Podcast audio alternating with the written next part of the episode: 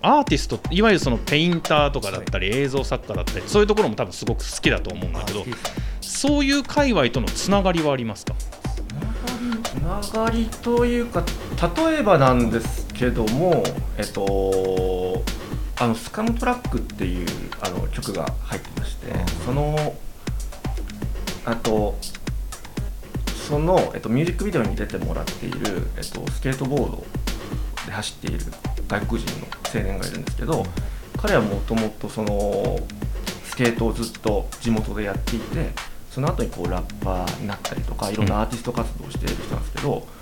彼が、えっと、僕らのライブにいつか来てくれて、うん。でそれでこう話しかけてくれてワルンドールの音楽、まあ、カルチャーが好きだっていうこおおやっぱそこに触れてるじゃないですかやっぱり。でなんかそれをきっかけにそういうこうミュージックビデオを一緒に作ろう映像作品を一緒に作ろうみた。いな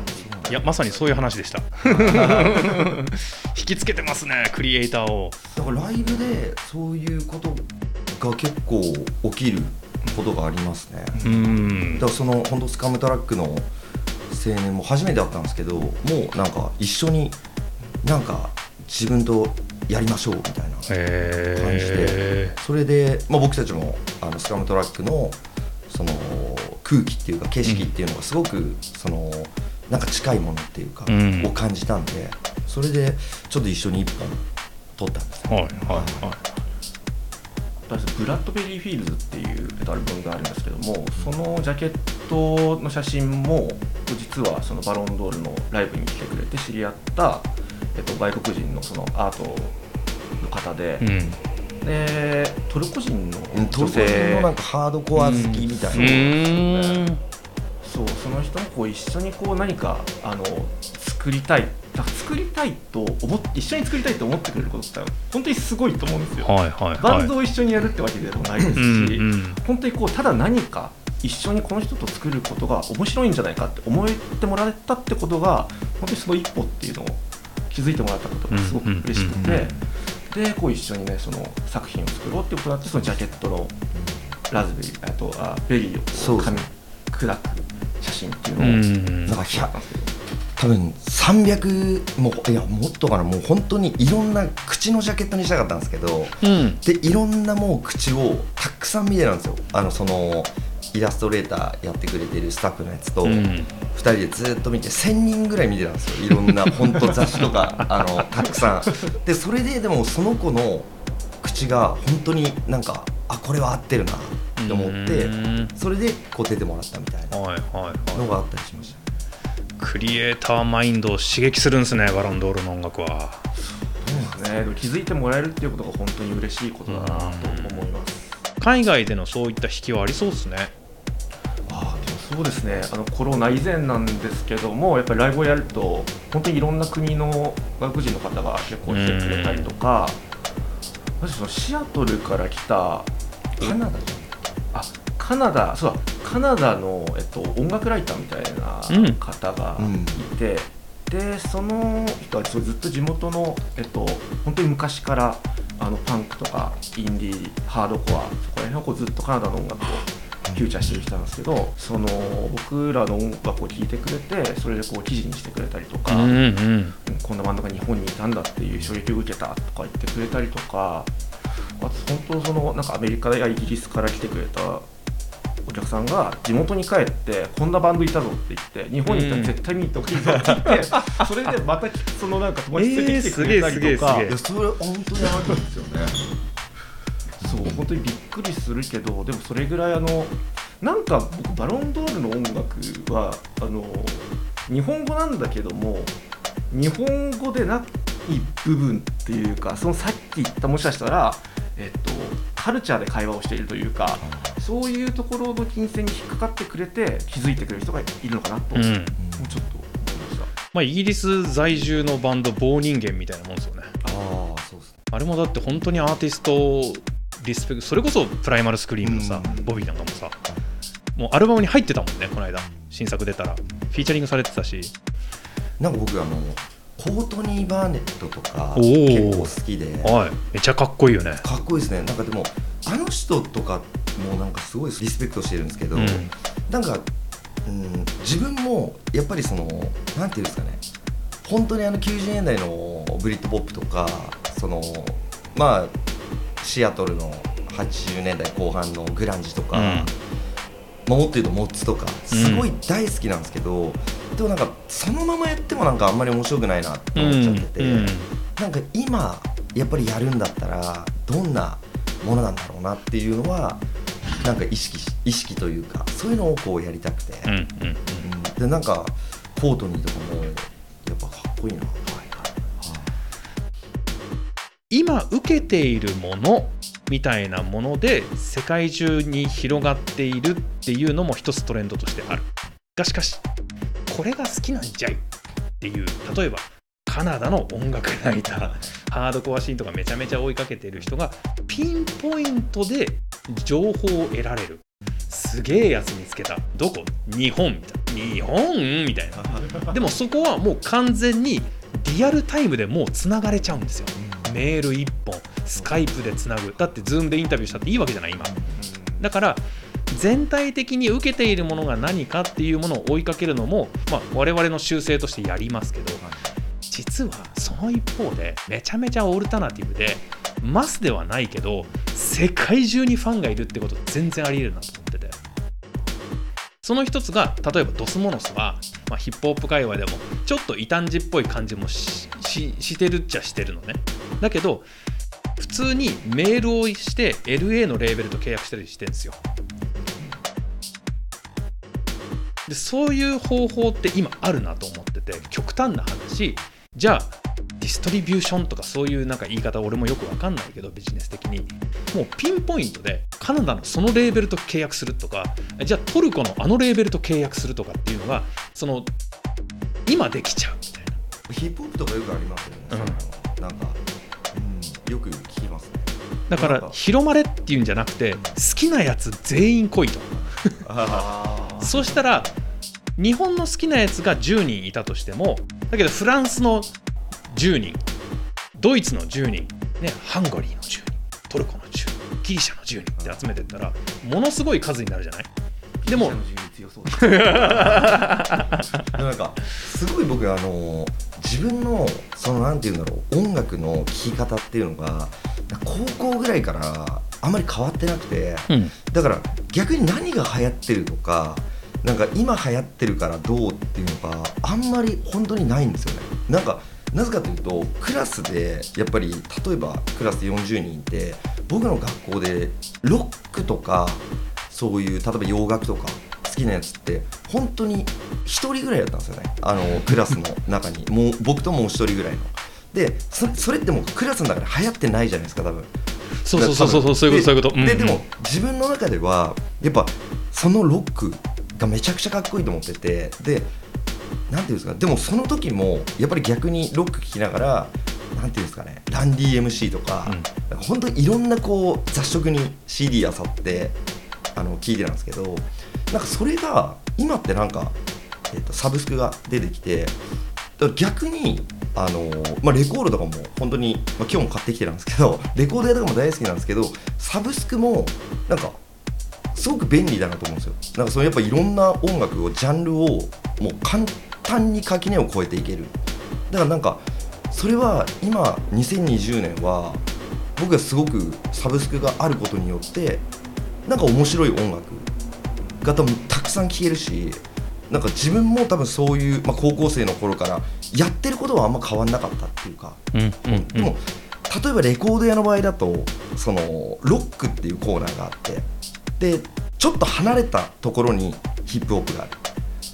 例えば、えーうんボサノバとかブラジル音楽とか。回が違う時あるもんね。そうですね絵画あのー渋谷のユニオンドームもそうですけど、まあ、ロックと、えーパンクととか分かれてるじゃないですか。それがやっぱあのースマホで簡単に言うとそのジャンルの垣根をすぐに超えれるようになったのは僕はいいこともすごいあると思うんですよ、うん、だってなんか自分は高校生の時に例えばそれがあったらもっとたくさん聴けれたのになとか今思えたりするんですでもでもずっとやっぱりレコードを今日も買ってきてるんですけど 渋谷の。はいはい。あのなんかレコードのやっぱりじゃないと満たされない気持ちっていうのも結構あって、うん。でもどっちもがなんか入り混じってる時代だからなんかすごい自分もこういう音楽やってんのかなっていう感じもあって。うーん。なんかどっちも僕は素晴らしいなと思ってます、はいはいはい。はいろんな正解が増えた時代だと思うといいなと思っていて、まあ、これも使えないかもしれないけどワンオクみたいなあり方もありだと思うんでね。完全に向こうのフォーマットに乗ってこう要するに向こうの流行りにきっちり乗ってこうそこで勝っていくっていう。コーヒーショップ出したいんだけどスタバを目指していくっていう。でもスペシャリティの部分もあるわけですよ。英語で歌わない。今のちょっとシンセ強めのととかそういうトレンドにも乗らない。でもどこかに好きな人がいる。はい、なんかそういうなんかあのいっそ海外に行ってみたいってもちろんなんかそういうことも思ったりするんですけどそのなんか、えっと、僕が思うやっぱバロンドールって、まあ、さっき、まあ、MJ の、まあ、人間だと思うんですよ。その人間からこぼれたなんかエナジーみたいなものにあれなんかこれ近いのかな？自分と近いのかなって思っている人が、えっと、日本人じゃなくても海外にたくさんいると僕は思っています。ただそのそれにあのえっ、となんて言うんだろう音楽の面白いところっていうのはやっぱりその人間がえっ、と一つあってその周りに付随していくメロディーだったり詩とかっていうものがあってこう触れてもらえる要素っていうのはすごくたくさんあると思うんですよ。でやっぱりあの僕らは今日本で活動している中で今その日本人のあのもしかしたら近い何かを持ってくれる方々そういう人たちに今伝えられる方法っていうのをこれからも進めどんどんやっていきたいなと思っています。そうですね僕はなんかあのその本当日本とか海外とかなんか変な話動物もそんな変わんないんじゃないかなってなんていうあのいやいや本当に自分たちの音楽をあの聞いてくれてでなんか近いなって思う人のだったら全然変わりはないというか僕がやっぱりあの自分がやっぱり今まで好きになったもので自分の中では最高にうまいものっていうか、まあ、最高に美味しいっていうか綺麗とかそういうのを詰め込んだものを思いっきり出してるんでだからそこに何かこう近い気持ちを持ってくれてる人っていうのは別に何人だろうか本当に関係ないと思っててでも今はやっぱりその僕の中ではその、まあ、こういう事態に世の中が、まあ、今年になってで僕も僕たちもその地方に行けないっていうのがやっぱりあったんで、それはやっぱりすごい悔しいというか、うん。僕がなんかやっぱり、まあ、バロンドールを見つけてくれて知ってくれてる人とまずは日本の各地で早くこう鳴らし合いたいなっていうかそれがすごく今思っていて、うん。でも今はどうしてもあの東京でしかやっぱり鳴らせないんでだから今、まあ、今年あと2本あるんですけどそのもうライブをまあもう精一杯鳴らそうっていう気持ちでいますねその、えー12月ですよね。そうですね。ライブの話もちょっと具体的に聞いていいですか？日にちも含めて。はい、と次のライブが、えっと、12月9日に下北沢ベースメントバーで「と This is Japan」の企画で、えっと、呼んでもらってツーマンライブがあります。これは、えっと、配信はなく、えっと、有観客、まあ、すごくあの人数を制限した状態でのライブとなるんですけどもこちらも今チケット発売中でしてで、えー2月の24日に12月。あじゃあごめんなさい。12 12月。の24日に、えっとフィンランズとと僕らバロンドールの共同企画ということで下北沢シェルターでツーマンライブを開催することになりました。でこちらは、えっと、現場のライブハウスの、えっと、チケットは売り切れているんですけれども配信チケットの方は今も発売中なのでいろんな方にこの時期年末の最後に最後の月にいろんなものを感じてくれたらいいなと思うのでぜひ見てもらいたいなと思ってます。クリスマスイブっすね。クリスマスイブです。そうですね。聖なるやることないんで。やることないんでもうライブぐらいしか。なので、えー12月2本でそれでもって2020年はバロンドール的には締めくくりと。そうですね。来年どうなるんですか？来年はえっと発表できる範囲ですけどなんか出ますね。あで出ますっていうか多分であのそうですね。この夏ぐらいからあのライブは本当に1ヶ月に1本とかあのやってたんですけどなんか今やっぱり作れる音楽っていうかそれをメンバーでちょっとセッションしたりしててんでなんかこう、まあ、部屋にこもってじゃないですけどそういうことを音をぶつけ合っていろいろこう探してたんで、その結晶みたいなのが来年なんか届けられるんじゃないかな。と楽しみにしてます。まあ言ってみれば本当に限られた、えー環境ではあるけれどもライブもちょこちょこと歩みは止めずに、えーバロンドールの場合は、えーイベントに参加したり、えー自分たちでこうやって企画をやったりということで、えー止めずに来てますねそういう意味ではねリリースもあったし。本当にでも何度もライブハウスとはいろんな話をしてもう来てもらえる方にどれだけ安全に今の状況を楽しんでもらえるかっていうことは本当に念入りに話しているのあで、はい、それやりながらできる最大限のそうですね。そうそういう場所を作っていけたらそれを止めないでいけたらと僕らは思ってます。なんか止まらないようにっておなんか思ってたわけでも全然なくて、うん。やっぱりそのライブハウスからこうデイジーバーとかからやっぱり話をもらったりとか、まあ、シェルターがちょっとどうしてもバロンドールやろうよとか,、うん。なんかそういうやっぱりこの季節に気づけることって結構あったなと思って自分,、はいはい自分たちだけだったら本当にただ曲作ってなんかあこんなんできたいいよねとかそういうのでまあずっとそういうのでやってきたんですけどなんかやっぱり周りのそのライブハウスっていうのが自分たちのことをやっぱすげえ見えてくれるし、うん。あのまあ、さっき出た本当小沢さんもそうですしやっぱり自分たちが作ってきた鳴らしてきたものでなんかこうまた一緒にやろうって言ってくれる人たちとなんかこう一緒に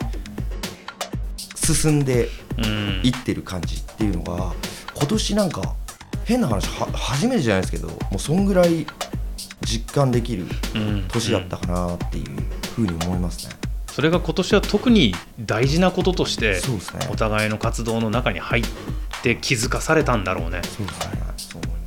人によってはさそれが当たり前にルーティン化されてきてさ、はい。ね、音源出して、うん。そしたらし自然といろんなところからお互い誘って誘われてがもう当たり前のようにあって、ね。っていう感覚でいたけど、はい。どれだけそれがこうね今となってはこう貴重なものなのかっていうのを本当に再確認みんな。だから対バンの本当にまあ僕らの自分らの企画で夏やった時にあのまあ桜前線っていうバンクリーミーはい。出てくれたんですけど、やっぱりその虫とバンドとぶつかり合うそのかけるその熱みたいなのもなんかやっぱりすごく大きなものがあるし、でやっぱりそこに会場に来てくれる、まあ、本当人数制限されてるんであの限られた方なんですけどそういう人たちとのなんかこうスピリットのぶつけ合いみたいなのもなんか今までにはなかったようなものが生まれていってるような、まあ、自体はなんかあんまり良くないんですけど、うん。でも小さいそのライブハウスでその一人一人とのそのスピリットのぶつかり合いというかそれがなんかこう大きいものに来年からまたなっていくんじゃないかなっていうそれ僕はすごい感じましたね。はい。その思いと思いの貯金みたいなのはね今年みんな溜め込んでますから。これ溜め込んで徐々に状況が良くなっていくと信じてこれをインタビューを取っているさなかはどんどん状況がなんか悪くなってるみたいなニュースが 単純な感染者数だけでは言われてますけれども。ただ、えっとワクチンなり我々の意識なりがもっともっと、えーいい方向に導いてくれると思うので今のそのこう熱い気持ちのねこう溜め込んだものが来年もっともっといろんな形で花開くといいなと改めてこうやって思いますね。あとあのバンド夢あるよって僕あのたまに言うんですけどそれはもうお互いの関係値バンドメンバーお互いの関係値っていうところにもすごい奇跡的なものだったりとか、えー心の拠り所みたいなところがあってバンドっていいよねっていう時もあるんですけどそれだけじゃなくてその周りにあるものをどんどんちゃんと巻き込んでいくっていうエネルギーをバンドが持ってんだよってそういう可能性があるんだよっていう意味でのめちゃめちゃいい話が今日は聞けたんじゃないかなと思っております。よかった。本当になんか嬉しいですねだからこうしてこんな時期に、だからライブをやっぱりやってもなんかこういう時期でなんかでもやっぱりいろいろみんな考えてることとかなんかまあコロナがこんなになる以前からも抱えてるものって多分あると思うんですけどこういう状況だからやっぱり出てきたその葛藤とか、なんか気持ちとかっあると思ってて。でもそんな時に今回、まあ、このリップクリーム出せてでなんかバロンドールの音楽を少しでも何か感じてくれてなんか日々過ごしてくれてる人とか本当にありがたいし、まあ、僕たちも絶対にもっとすごいの鳴らすぞっていう気持ちがあるんでだから来年もすごく楽しみにしてますね。来年の活動も期待しております。ということでバロンドールから2人 MJ 君来てもらいました。いろいろ話を聞かせてもらいました。ありがとうございました。ありがとうございました